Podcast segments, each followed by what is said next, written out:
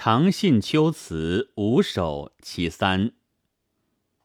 凤肘平明金殿开，且将团扇共徘徊。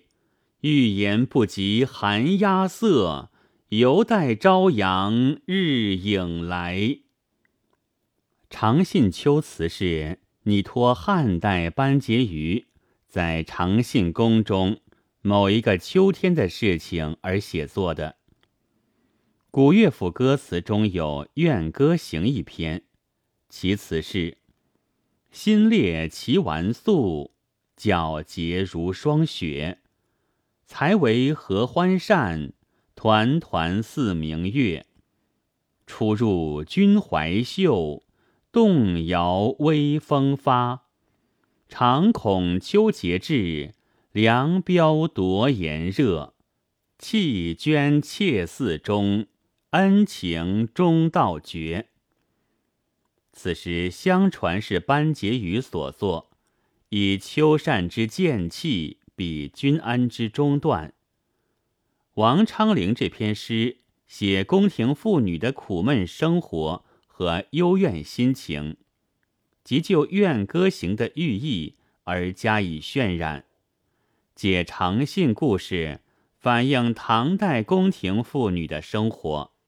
诗中前两句写天色方晓，金殿已开，就拿起扫帚从事打扫，这是每天刻板的工作和生活。打扫之余别无他事，就手执团扇且共徘徊，这是一时的偷闲和沉思。徘徊写心情之不定，团扇。与失宠之可悲，说且将，则更现出孤寂无聊。唯有袖中此扇，命运相同，可以徘徊与共而已。后两句进一步用一个巧妙的比喻来发挥这位宫女的怨情，仍承用班婕妤故事。朝阳，汉宫殿。即赵飞燕姊妹所居，时当秋日，故鸦称寒鸦。古代以日喻帝王，故日影即指君恩。寒鸦能从朝阳殿上飞过，所以它们身上还带有朝阳日影，而自己身居长信，君王从不一顾。则虽有洁白如玉的容颜，倒反不及浑身乌黑的老鸦了。他怨恨的是，自己不但不如同类的人，而且不如异类的物，小小的丑陋的乌鸦。按照一般情况，拟人必于其伦，也就是以美的比美的，丑的比丑的。可是预言之白与鸦羽之黑极不相类，不但不类，而且相反。拿来作比，就使读者增强了感受。因为如果都是预言，则虽略有高下，未必相差很远。那么他的怨苦，他的不甘心，就不会如此深刻了。而上用不及，下用犹待，以委婉含蓄的方式表达了其实是非常沉痛的怨愤。凡此种种，都使得这首诗成为宫怨诗的佳作。孟池的《长信宫》和这首诗极其相似。君恩已尽欲何归？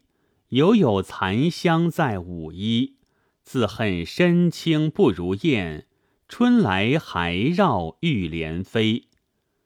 首句是说由得宠而失宠，欲何归，点出前途茫茫之感。